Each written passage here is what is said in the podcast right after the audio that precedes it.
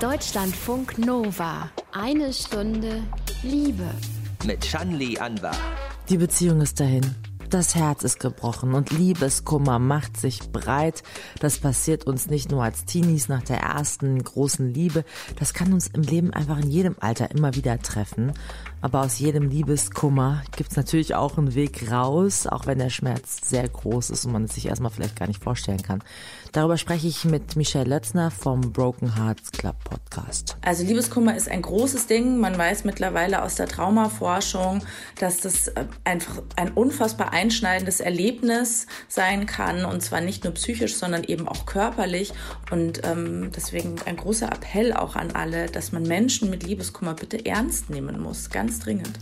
Liebeskummer gibt es aber nicht nur nach einer Trennung. Das Gefühl kommt auch auf, wenn eine Beziehung vielleicht gar nicht erst zustande gekommen ist. Zu einem Menschen, einem Flirt, für den man sehr viele Gefühle hat. Vielleicht auch eine Affäre, wo es nicht klappen will, weil die Gefühle nicht erwidert werden. So eine Geschichte hören wir am Ende im Liebestagebuch von Rike. Sie hat einige Zeit einen Mann gedatet. Und ich hatte dann auch Lust, wieder mich mit ihm zu treffen und dann meint er wieder, ja, es ist gerade im Moment ziemlich schwierig bei ihm zeitlich und dass er jetzt quasi eine Freundin hat. Und in dem Moment musste ich erstmal super anfangen zu heulen.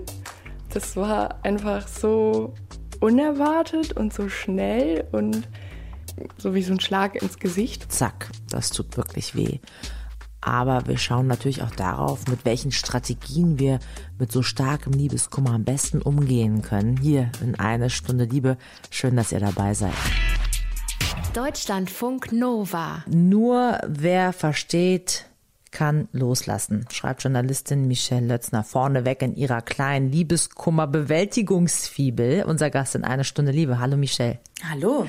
Du nimmst dieses Gefühl ähm, des emotionalen Leidens ja sehr ernst, aber oft wird Liebeskummer ja eher abgetan, so als eine Phase, als übertrieben. Warum sollte man diesen Schmerz nicht unterschätzen?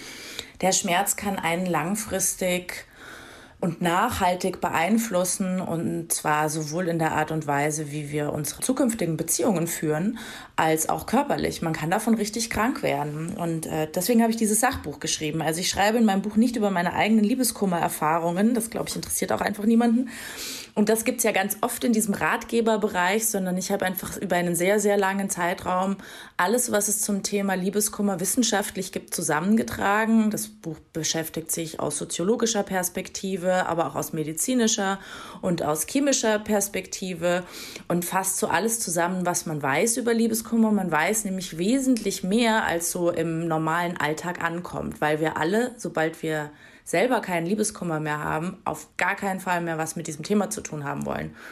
Und das wiederum ist natürlich total gemein für die Menschen, die in diesem Moment drinstecken. Mhm. Dann werden die nicht so ernst genommen. Es ist ja auch ein Klischee eigentlich, aber es heißt ja oft, die Zeit heilt alle Wunden. Und du setzt 99 Tage an, in denen man Liebeskummer bewältigen kann äh, in deinem Sachbuch. Wie lange dauert's? Ähm, ist natürlich auch total eine individuelle Frage. Aber warum sollte man sich denn diese Zeit auch ganz bewusst nehmen? Also tatsächlich ist es so, dass es, und das merke ich auch immer wieder an im Buch, dass es natürlich nicht so ist, dass nach 99 Tagen alles vorbei ist. 99 Tage entstanden tatsächlich aus einem Song von Jay-Z. Und ähm, so konnte sich das Buch auch äh, ganz äh, leicht einteilen. Und man weiß, dass es ungefähr so eine Jahreszeit bei uns immer ganz gut hilft, um irgendwie so Abstand zu Dingen ähm, zu gewinnen. Aber es gibt keine Faustregel. Also man kennt ja, glaube ich, schon so Faustregeln wie der Liebeskummer dauert halb so lang, wie die Beziehung gedauert hat. Ja, also Liebeskummer lässt sich leider nicht mathematisch lösen. Das wäre sehr schön. Ähm, das ist natürlich nicht so, weil man kann ja, ähm, also was machen denn dann zum Beispiel die Menschen, die gar keine Beziehung geführt haben? Ähm, weil was ist denn eigentlich eine Beziehung? Also wer, wer definiert das denn? Man kann auch Liebeskummer haben über und mit jemandem, mit dem man gar nicht quasi zusammen war. Was man aber weiß, ist, umso weniger man sich damit auseinandersetzt, umso länger dauert's. Du bietest jeden Tag in diesen 99 Tagen Stück Selbstreflexion, äh, Gedanken sortieren an und man kann im Buch dann lauter Fragen, Kataloge, Listen abarbeiten. Dann gibt's halt kurze Input-Texte dazu, passend zu jeder Phase, die einmal ähm, wissenschaftlich aufklären können, mal trösten können, mal vielleicht auch einen Arschtritt verpassen, so nach dem Motto, hör auf, äh, die verflossene Liebe im Netz bei WhatsApp oder Insta zu stalken. Also ist das am Anfang vielleicht der wichtigste Tipp, Distanz halten? Das hilft auf jeden Fall, ist natürlich super schwer. Also jeder, der schon mal in dieser Situation war, weiß, das ist, das ist wahnsinnig viel verlangt, wenn einem dann jemand sagt, bitte hör auf, alle drei Sekunden auf ähm, Refresh bei Instagram irgendwie zu klicken oder zu ziehen.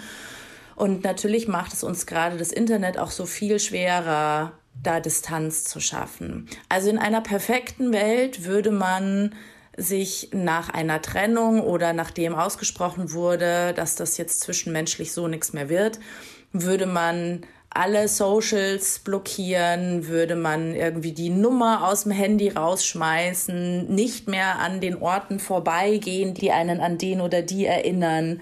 Aber so einfach ist es natürlich nicht. Und man muss sich da über kleine Schritte freuen oder man darf sich da über kleine Schritte freuen. Wenn ich halt jetzt einfach nicht jede Stunde irgendwie auf Aktualisieren drücke, klicke, wie auch immer, sondern nur jede zwei Stunden, das ist auch schon mal gut. Also kleine Schritte, nicht überfordern. Du teilst dieses Liebeskummer, Verdauen dann in drei Phasen ein, also zurückerinnern, kompensieren, loslassen. Wir gehen auch auf einzelne Aspekte nochmal ein, genauer, aber grob, was macht denn diese drei Phasen jeweils aus?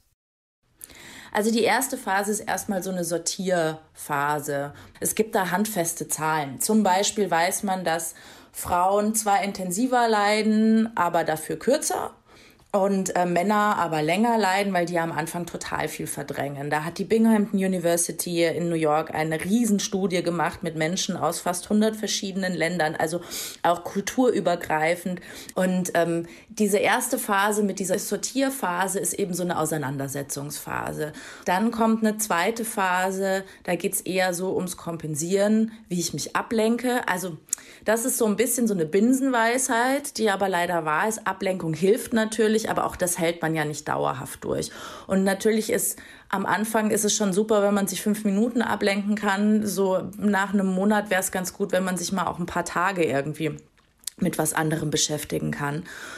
Und diese dritte Einheit, da geht es ums Loslassen tatsächlich und ums nach vorne schauen und um sich drüber Gedanken zu machen, was, was erwarte ich mir eigentlich von einer Beziehung? Will ich überhaupt eine Beziehung? Warum will ich überhaupt eine Beziehung? Warum ist es jetzt in meinem Fall heteronormativ gedacht, als Frau anders als für einen Mann zum Beispiel? Was macht der Unterschied, ob ich jetzt eben 22 bin oder 39? Ihr hört Deutschlandfunk Nova. Freitagabend ist immer Zeit für die Liebe, auch für die schmerzhaften Seiten, wie zum Beispiel Liebeskummer. Liebeskummer. Damit setzt sich Autorin Michelle Lötzner auseinander und sieht in heterosexuellen Liebesbeziehungen einen klaren Unterschied darin, wie Frauen und Männer nach einer Trennung leiden. Michelle, warum hast du dich eigentlich für diesen heteronormativen Fokus entschieden? Dass es aus einer heteronormativen Perspektive geschrieben ist, das liegt nicht daran, dass das meine persönliche Orientierung ist, sondern dass die Datenlage dann natürlich Überraschung sehr viel besser ist, weil sich die Forschung natürlich hauptsächlich mit dem Standardmodell Mann-Frau beschäftigt und viel zu wenig mit, mit allen anderen Formen, die es da auch noch gibt. Also ich habe versucht, das nochmal aus so einer feministischen Perspektive zu sehen. Es gibt einfach große Unterschiede in der Art und Weise, wie, wie Männern und Frauen beziehungsweise Jungs und Mädchen beigebracht wird, immer noch wie sie mit Gefühlen umgehen sollen, wie sie mit Trennungen umgehen sollen, wie sie mit Herzschmerz umgehen sollen. Ne? Also Frauen wird eher zugesprochen, Gefühle zuzulassen. Ne? Und bei Jungs heißt es halt immer noch so, jetzt heul halt nicht, Indianer kennt keinen Schmerz. So, diese ganzen dummen Sprüche. Also das ist dann vielleicht auch der Grund, warum der Liebeskummer dann bei Frauen und Männern unterschiedlich abläuft. Du hast ja eben diese Studie zitiert aus den USA, äh, bei der rauskam, Frauen leiden kürzer, dafür intensiver und Männer leiden länger, weil sie dann am Anfang vor allen Dingen verdrängen und so weiter. Also der Grund für diese Mechanismen, die man dann beim Liebeskummer unterschiedlich hat, der liegt dann im Grunde schon in der Kindheit? Ja, absolut. Also das ist tatsächlich, hat auch viel natürlich damit zu tun, wie uns Beziehungen vorgelebt werden, wie da die Wertschätzung uns vorgelebt wird unserer Eltern, wie ich qua Geschlecht behandelt werde und das dann natürlich auch nicht nur von den Eltern oder mit den Eltern, sondern auch im Kindergarten, in der Schule. Das hat ja auch ganz große prägende Einflüsse auf uns und wie wir Beziehungen denken und fühlen. Wenn wir jetzt bei den Klischees mal bleiben, oft wird ja so in Lifestyle-Magazinen oder in Hollywood-Filmen, Serien oder auch äh, gezeigt, dass Frauen äh, dazu da sind, den Mann zu retten. So, was ist das für eine Beziehungskonstellation? Das ist natürlich super giftig. Der Soziologe Luhmann hat sich damit auch ganz viel beschäftigt, gerade aus dieser popkulturellen Perspektive. Es ist natürlich viel einfacher, in 90 Minuten eine dramatische Liebe zu erzählen, als so die Langweiligkeit von einer Langzeitbeziehung. Deswegen verwechseln viele große Liebe mit großem Drama und so ist es natürlich nicht. Ne? Also eine Lieb die, die Tiefe der Gefühle ist nicht irgendwie parallel zur, zur Eskalationsstufe. Aber dadurch, dass wir alle damit aufwachsen, denken wir das ganz oft, dass das die Normalität ist. Und da wird uns auch eben oft vorgelebt, ne, Männer müssen Frauen retten durch ihre Stärke und durch ihre körperliche Stärke vor allen Dingen. Und Frauen müssen aber quasi die, die Psyche des Mannes retten und äh, die, die Care-Arbeit da übernehmen und ähm, retten Menschen und vor allen Dingen Männer durch ihre Intelligenz. Und das ist natürlich einfach alles wahnsinnig eindimensional. Das ist was, was uns schon so lange vorgebetet wird. Wir haben das schon so verinnerlicht, dass da hat es natürlich die Geschlechterdemokratie auch ziemlich schwer. Und das Ganze wirkt sich ja dann auch auf den Liebeskummer bei Mann und Frau aus, ne? Dieses Denken, das äh, wer rettet hier wen? Total. Also Frauen neigen auch viel öfter dazu, dann nochmal ein Gespräch zu suchen und den anderen umzustimmen. Und wenn sie sich nur genau erklären und besonders eloquent erklären, dass sie so den anderen zurückgewinnen, ihren Ex-Partner zurückgewinnen. Das ist natürlich Quatsch. Wenn jemand also entschieden hat, dass das so nicht funktioniert, dann ist das eine Entscheidung, die man akzeptieren muss. Gefühle kann man ja dem anderen nicht einreden oder absprechen. Bequatschen ist ja so nach außen hin. Manche verfallen aber so ins Innere äh, mit sehr vielen Selbstvorwürfen, äh, mit Selbstzweifel, dann so ein Gedankenkarussell mit viel Konjunktiv. Also hätte ich was anders machen können, damit die Beziehung weitergeht? Hätte ich weniger streiten müssen? Was habe ich falsch gemacht? Also was ist ist denn an dem Ansatz verkehrt? Ja, das ist natürlich auch total Quatsch, das immer so gegen sich selber zu richten.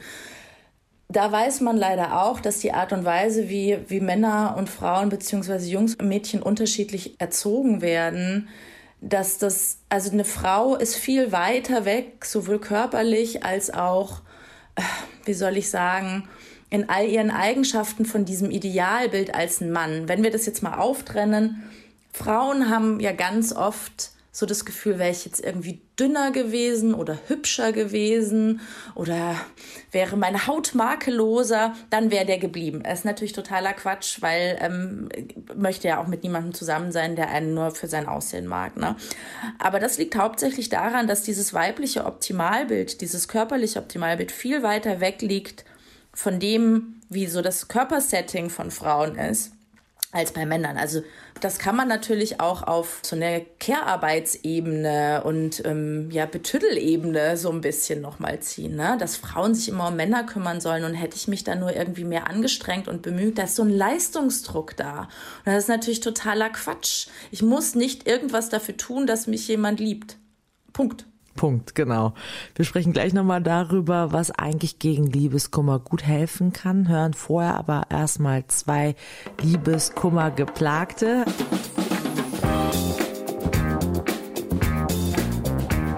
In Deutschlandfunk Nova ist jetzt Spotlight aufs Liebesleben angesagt. Liebeskummer kann in ganz unterschiedlichen Momenten bei uns im Leben aufkommen. Also zum einen vielleicht eine Beziehung, die nach Jahren auseinandergeht, das schmerzt. Oder selbst wenn eine Kurzzeitaffäre einem nichts Festes in Aussicht stellen möchte, kann das sehr wehtun. In einer Stunde Liebe hören wir jetzt zwei Perspektiven. Wir hören Celine und Waldemar. Beide hatten schon oft Liebeskummer im Leben, ganz unabhängig voneinander, also nicht irgendwie miteinander verbunden. Eine Stunde liebe Reporterin Nora Wilker haben sie ihr Herz geöffnet und Waldemar steckt gerade noch mittendrin, hat sich vor vier Wochen von seiner Freundin getrennt. Celine ist gerade glücklich verliebt. Das war 2020 aber ganz anders. Im letzten Jahr war Liebeskummer oft ein Thema bei mir, in den Jahren davor eigentlich nicht so sehr. Aber da tatsächlich dreimal ganz groß. Liebeskummer hatte ich schon ziemlich oft, oft genug. Und aktuell stecke ich in einer Trennung. Wir haben uns vor zwei Tagen das erste Mal auch wieder zum ersten Mal gesehen, uns ausgetauscht darüber und ich würde sagen, dass wir gerade in dieser Übergangsphase des Loslassens sind. Liebeskummer hat sich bei mir so ausgewirkt, dass ich das Gefühl hatte, ich bin so ausgeschaltet teilweise. Ich war so ein bisschen lethargisch auch. Ich war nicht so produktiv.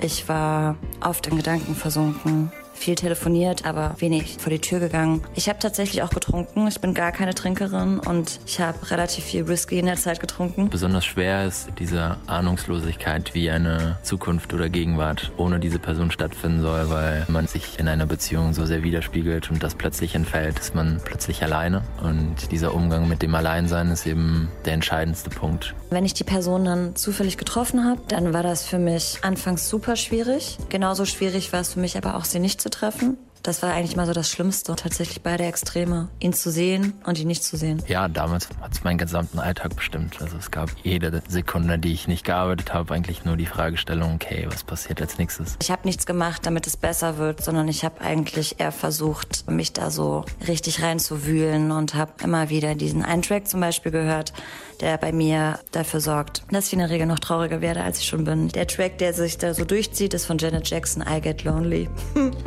und ähm, da sagst du ja schon so ein bisschen der Name.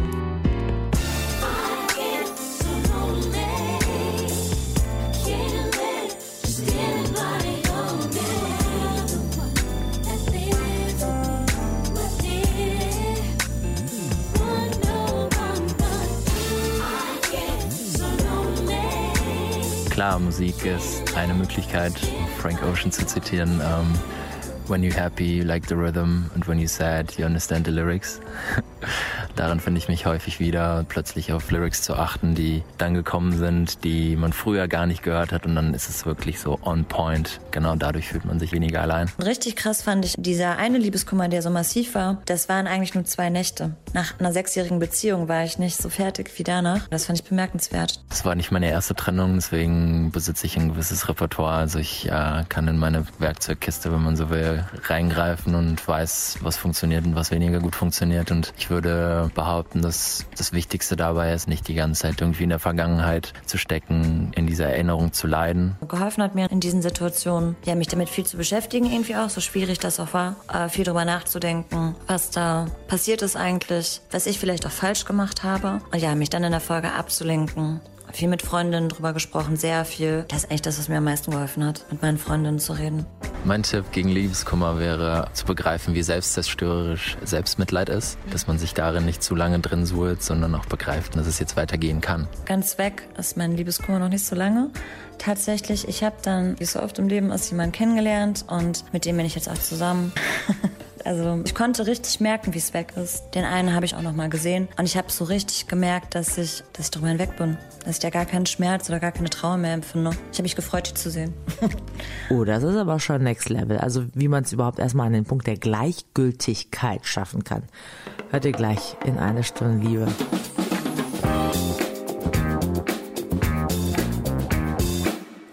Eine gescheiterte und nicht gut tuende Liebesbeziehung oder einen Flirt loszulassen, tut es gut aufzuschreiben, was mag ich an dieser Person alles und was kein bisschen. Also schreiben, um loszulassen. Michelle Lötzner vom Podcast Broken Hearts Club findet so eine Bilanz wichtig. Michelle, warum hilft es denn eben nicht nur all die negativen Charaktereigenschaften und Erfahrungen aufzuschreiben, sondern auch die positiven?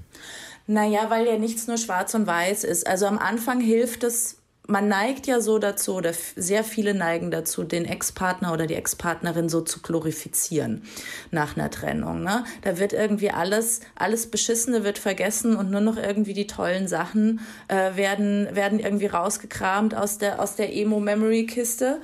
Und ähm, da hilft es schon, sich auch mal klar zu machen, dass der oder die auch an vielen Stellen ganz schön scheiße war, weil sonst wäre man nämlich auch noch zusammen. Ne?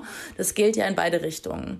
Und dann hilft es aber, man möchte ja nicht mit nur einem negativen Gefühl da rausgehen und ich möchte nicht zurückblicken auf meine Ex-Freunde und Ex-Freundinnen und das als verschwendete Zeit sehen, sondern es gibt dann schon einen Punkt, wenn man Abstand gewonnen hat, dass man sich eben auch mal überlegen muss, was war denn gut, was war denn schön und kann ich das nicht mitnehmen in vielleicht eine nächste Beziehung, dass ich gemerkt habe, XY fand ich super, das möchte ich, das möchte ich wieder haben in einer ähnlichen Form. Dasselbe funktioniert sowieso nicht, aber dass man für sich selber so eine Art Katalog hat, so, okay, das sind einfach Eigenschaften, die brauche ich, die sind mir wichtig und ohne die kann eine gute Beziehung nicht funktionieren. Was wir rausgehört haben eben in dem Beitrag war ja auch, wer eine gute Schütze sein kann, sind gute Freundinnen. Also ja. um sich auszutauschen und zu reflektieren. Würdest du das auch sagen? Ist das eine gute Strategie, sich an Freundinnen wenden, Hilfe suchen? Ja, absolut. Also reden hilft immer. Und das Schlimmste, was man machen kann in so einer Situation, ist das alles mit sich selber auszumachen und sich selber da im Kreis zu drehen, weil man sich selber nämlich auch keine neuen Antworten geben kann. Das ist wahnsinnig ungesund. Ähm, natürlich ist es so, dass viele Menschen mit Liebeskummer am Anfang eh nur dieses eine Thema kennen und dann ihren ganzen Freundeskreis immer nur mit diesem einen Thema beschallen. Da darf man jetzt mal aus der anderen Richtung auch als Freundin oder Freund sagen, du pass mal auf, ich habe hier keine Ressourcen. Du musst dir woanders Hilfe holen. Ähm, zum Beispiel bei einem Therapeuten, bei einer Therapeutin. Und bitte, man darf, soll, man muss sich unbedingt Hilfe suchen und das nicht auf die leichte Schulter nehmen. Schon allein, weil man ja nicht dauerhaft in diesem schrecklichen Limbo bleiben ja. möchte. Wie ist das eigentlich? Ähm, wie geht man zum Beispiel mit Themen um wie fehlender körperlicher Nähe? Also es gibt ja auch Leute, die dann vielleicht erstmal versuchen, ganz viel unverbindlichen Sex zu suchen. Ähm, Peaches hat es mal so schön gesagt. Fuck the pain away. äh, ja, also ich würde niemals irgendwas, was Peaches gesagt hat, in Frage stellen. ähm, das kann helfen. Das ist individuell. Ich glaube, man muss sich vorher halt klar sein, was ich da suche. Wenn ich ähm, wenn ich da jetzt irgendwie einen schnellen Sex suche, um eben meine, meine zwischenmenschlichen, körperlichen Bedürfnisse aufzu, aufzuladen, klar. Ich darf halt nur nicht bei dieser Person das suchen, was bei meinem Ex-Partner, Ex-Partnerin gewesen ist, weil das werde ich da natürlich nicht finden. Aber ja, es gibt bestimmt Menschen, die denen Peaches mit dem Song auch auf alle Fälle geholfen hat. Manche verfallen ja auch äh, in Stressessen. Eben haben wir gehört, Alkohol äh, ist auch irgendwie mehr konsumiert worden. Was steckt eigentlich äh, steckt hinter Stressessen eigentlich? Wie unterscheiden sich da Männer und Frauen? Da gibt es einen riesigen Unterschied. Also tatsächlich kompensieren viel mehr Frauen ähm, Stress mit Essen als Männer. Also dieses klassische Frustessen. Und ich glaube, jeder kennt auch dieses Bild von dem jetzt kurz durchatmen 20 Jahre alten Film Bridget Jones. Aber es ist ja ein sehr ikonisches Bild geworden, wie sie auf ihrer Couch sitzt und heulend Eis isst und sich Romcoms anschaut. Ja, es werden einfach mehr Mädchen mit Essen getröstet als Jungs. Ne? Jungs sollen einfach ihren Schmerz runterschlucken und Mädchen kriegen halt vielleicht noch mal ein Eis, wenn sie sich das Knie aufgeschlagen haben. Das klingt alles so oll und so 1972, aber es gibt einfach viele Teile auch in unserem Land noch auf diesem Kontinent, wo da so verfahren wird, wo eben da sehr stark unterschieden wird, auch gar nicht bewusst, wie man Mädchen und Jungs sozialisiert. Und ähm, es ist natürlich nicht gesund. Also so ein mal so, so eine, eine ganze Schachtel Eis oder einen ganzen Bottich Eis am Abend, ey, voll okay. Und auch mal ein, mehr als eine Flasche Wein. Alles, was halt das Maß verliert, wird gefährlich. In Eine Stunde Liebe gibt Autorin Michelle Letzner Tipps. Was kann uns helfen, um gestärkt aus Liebeskummer herauszugehen? Vielleicht auch, wenn es dann immer wieder so eine kreisende Frage gibt, die Frage der Schuld an der Trennung, sollte man einfach vielleicht besser verzeihen, um dann abschließen zu können? Es wäre so schön, wenn man sich vornimmt, dass man jemandem verzeiht und dann wäre das einfach so. Also so, per, so, so, ein Verzeihen per Knopfdruck wäre natürlich super. Das funktioniert leider nicht so leicht das, in einer perfekten Welt wäre das alles so. Die Wahrheit ist natürlich eine andere. Auf alle Fälle muss ich irgendwann aufhören, mich da immer und immer und immer wieder reinzusteigern. Und das funktioniert eben ja mit Ablenkung tatsächlich ganz gut. Und wenn ich jetzt versuchen will, aus der Trennung noch irgendwie Kraft zu schöpfen, also das Ganze als Chance zu sehen. Du hast es eben schon mal angesprochen, durch die Trennung hinweg auch zu verstehen, was sind meine eigentlichen Wünsche und Bedürfnisse in der Liebe. Ist das vielleicht was, was uns stärken kann? Ganz bestimmt. Also das ist, man, man nimmt früher oder später immer irgendwas mit und manches braucht halt, manchmal ist der Erkenntnisgewinn sehr, sehr verspätet und kommt vielleicht auch erst mit der übernächsten, überübernächsten Beziehung. Aber ja, es ist, sich das vorzunehmen. Also ich möchte nicht, dass Menschen in so einen toxischen Optimismus verfallen, so dass man alles immer irgendwie, alles ist für irgendwas gut und man muss irgendwie die Chancen darin erkennen. Manche Dinge sind einfach super fucked up Fertig. Und dann darf man die auch Fakt abfinden. Und zwar richtig, richtig lange. Und wenn daran was Gutes liegt und wenn sich daraus eine Chance ergibt, dann versteht man das eh erst rückwirkend. Aber schon so reinzugehen, so mit, hey, an dieser Trennung wachse ich jetzt und ich werde ein besserer Mensch, ein anderer Mensch. Nee. Also das sind irgendwie schon, das sind so zehn Schritte vor dem ersten. Man darf leiden, man soll auch leiden, man kann das verarbeiten. Es gibt auch Tage, die sind einfach scheiße und die darf man scheiße finden. Und hoffentlich ist irgendwann der Tag, wo man zurückblickt zurückblickt und sich denkt, boah, Gott sei Dank bin ich den oder die los.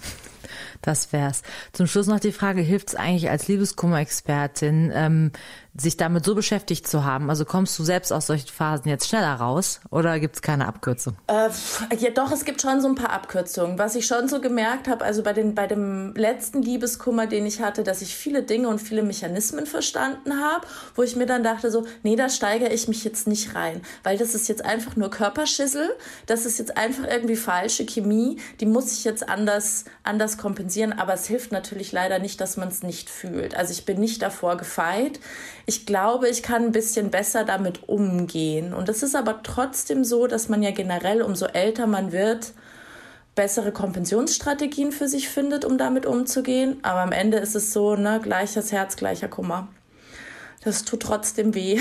Sagt Autorin Michelle Letzner, die das Buch Liebeskummer bewältigen in 99 Tagen geschrieben hat.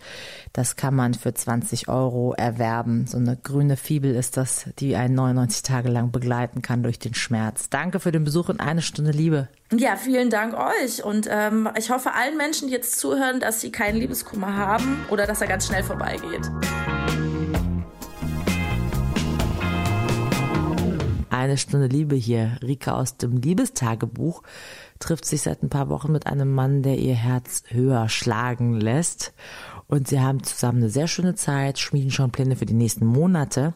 Aber es ist kompliziert. Er ist leider nicht ganz zuverlässig. Das heißt, es kam dann ab und zu immer schon mal, dass er mir abgesagt hat oder dass er mich warten lassen hat. Und eigentlich ist das für mich auch nicht unbedingt ein Problem, und das meint er auch, dass er das ganz cool findet an mir, dass ich so entspannt bin. Ich muss aber auch sagen, dass man es auch nicht unbedingt auf die Spitze treiben muss mit dem ständig Absagen. Und dann war auch ein Wochenende, wo ich danach wirklich sauer war. Also wir hatten uns für Freitag verabredet und dann kam am Donnerstag kam die Nachricht, dass er das nicht schafft am Freitag und ich habe gedacht, okay, wenn er das zeitlich irgendwie nicht hinkriegt, kann ja mal immer sein, dass man bei der Arbeit mehr zu tun hat. Dann haben wir uns für Samstag verabredet. Dann habe ich noch was anderes abgesagt, weil ich echt Lust hatte, mich mit ihm zu treffen. Und dann hat er mir ungefähr eine Stunde vorher abgesagt und hat gefragt, ob wir es nicht doch auf Sonntag verschieben könnten, weil es ihm nicht gut geht. Und dann habe ich auch gedacht, ja, wenn es einem nicht gut geht, dann bringt es ja auch nicht viel, sich zu treffen. Fand es trotzdem schade. Und dann am Sonntag hat er mir letztendlich auch nochmal abgesagt. Und danach war ich wirklich richtig sauer, weil ich gedacht habe, ich habe mir jetzt das ganze Wochenende für ihn freigehalten und habe ihm das dann auch in einer längeren Nachricht alles geschrieben, dass ich eigentlich schon entspannt bin, aber in diesem Maße habe ich dann einfach keine Lust mehr drauf. Und dann hat er da eigentlich auch ganz gut drauf reagiert und hat sich entschuldigt. Trotzdem hat es sich doof für mich angefühlt. Und dann hatten wir die paar Wochen danach erstmal keinen Kontakt und dann habe ich mich vor ungefähr einer Woche nochmal bei ihm gemeldet und ich hatte dann auch Lust wieder mich mit ihm zu treffen und dann meinte er wieder, ja, es ist gerade im Moment ziemlich schwierig bei ihm zeitlich und dass er jetzt quasi eine Freundin hat. Und in dem Moment musste ich erstmal super anfangen zu heulen. Das war einfach so unerwartet und so schnell und so wie so ein Schlag ins Gesicht. Dann habe ich mich auch gefragt, also entweder ging das bei denen dann extrem schnell oder es lief die ganze Zeit mit noch mit wem anderes was, obwohl ich davon irgendwie nichts wusste und ich ihn jetzt auch nicht so einschätze, dass er mir das jetzt nicht erzählt hätte. Und dann habe ich ihn auch gefragt, ob das, das jetzt heißt, dass praktisch unsere Sache beendet ist. Und dann meint er, ja, er weiß es noch nicht und mal gucken, wie sich das alles entwickelt. Also wenn ich diese Art halt sehe, wie mit einem umgegangen wird, dann habe ich eigentlich schon ohnehin keine Lust mehr, weil ich keine Lust habe, dass so mit mir umgegangen wird. Und es ist ja auch schön, wenn es alles entspannt ist, aber ich finde trotzdem sollte es so mit Respekt sein und so, dass man sieht, dass der andere sich eventuell Zeit nimmt oder auch irgendwie an irgendwas hängt. Also im Moment haben wir jetzt noch keinen Kontakt wieder und ich bin auch gerade nicht in der Stadt, deswegen kann ich das jetzt ganz gut ausblenden, aber ich frage mich halt schon, wie ich dann damit umgehe. Also ich will eigentlich ihn auf jeden Fall noch mal sehen, auch einfach um das vielleicht alles zu verstehen und vielleicht auch so unangenehm das dann für ihn ist, ihn einfach mal mit allem löchern und genau fragen, wie das denn jetzt eigentlich zustande kam und wie es dann danach irgendwie weitergeht, würde ich dann irgendwie gucken, weil ich das dann vielleicht auch besser abschätzen kann, wie ich dann damit umgehe, dass dann noch wer anderes ist und ob ich es mir vorstellen könnte, dass wir einfach so befreundet sind, ohne irgendwas zu haben. Eins nach dem anderen, Schritt für Schritt schauen, was einem selbst gut tut, ist immer ein guter Plan, nicht nur in der Liebe. Das war's mit eine Stunde Liebe zu Liebeskummer. Ich bin Shani Anwar, danke euch fürs liebevolle Lauschen. Deutschlandfunk Nova. Eine Stunde Liebe. Jeden Freitag um 20 Uhr. Mehr auf deutschlandfunknova.de.